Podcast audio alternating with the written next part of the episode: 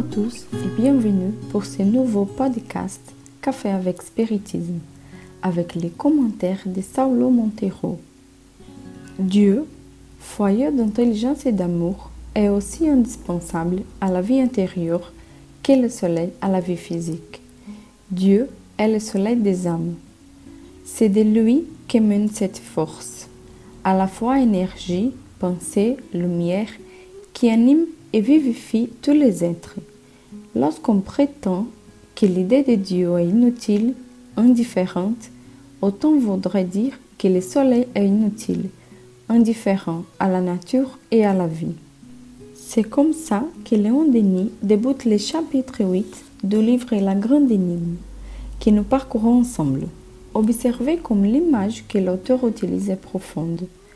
Même quand nous n'apprécions pas ou que nous ne remarquons pas le soleil, il est indispensable. Sans la température qu'il nous fournit, la vie ne serait pas possible. Autour de lui gravitent la vie et les mouvements de ces petits coins de l'univers que nous habitons. Dieu est ainsi, même quand nous ne nous rappelons pas de lui et même quand nous ne pensons pas à lui, son action délicate et essentielle à la préservation de tout et de tous est présente. Même s'il nous manque des éléments et l'essence pour comprendre Dieu, nous avons l'intuition que la principale tâche de l'esprit humain est son ascension vers Dieu. Aujourd'hui, nous nous contentons de contempler avec ravissement les créations fantastiques de Dieu, les parfaites machines organiques humaines, l'harmonie de l'univers, mais le jour viendra où nous sentirons la pensée divine en tant qu'union avec les Pères Voyons ce que Léon Denis nous dit sur ce sujet.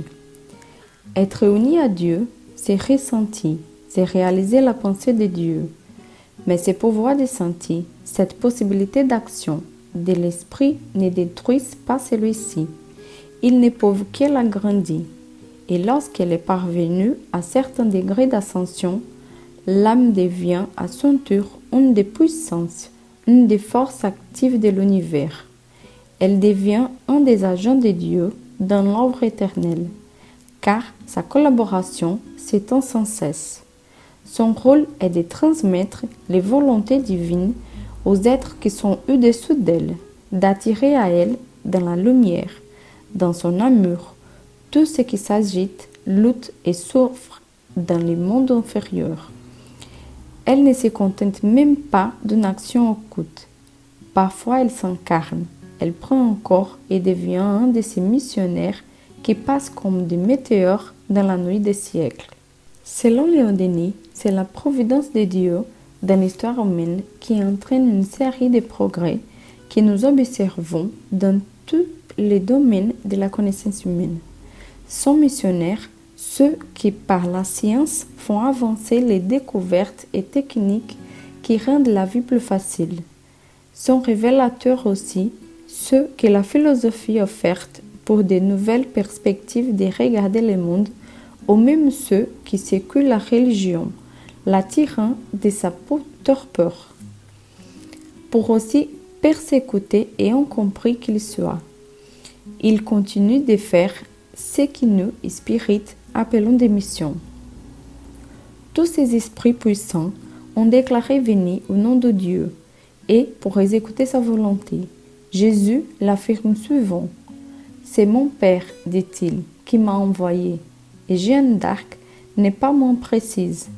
Je viens de la part de Dieu pour délivrer la France des Anglais. Ces aides, y ou avancées, ne sont pas non plus des fruits au hasard. Ce sont les plans de Dieu qui est, au milieu des grandes crises, nous offre des grandes solutions.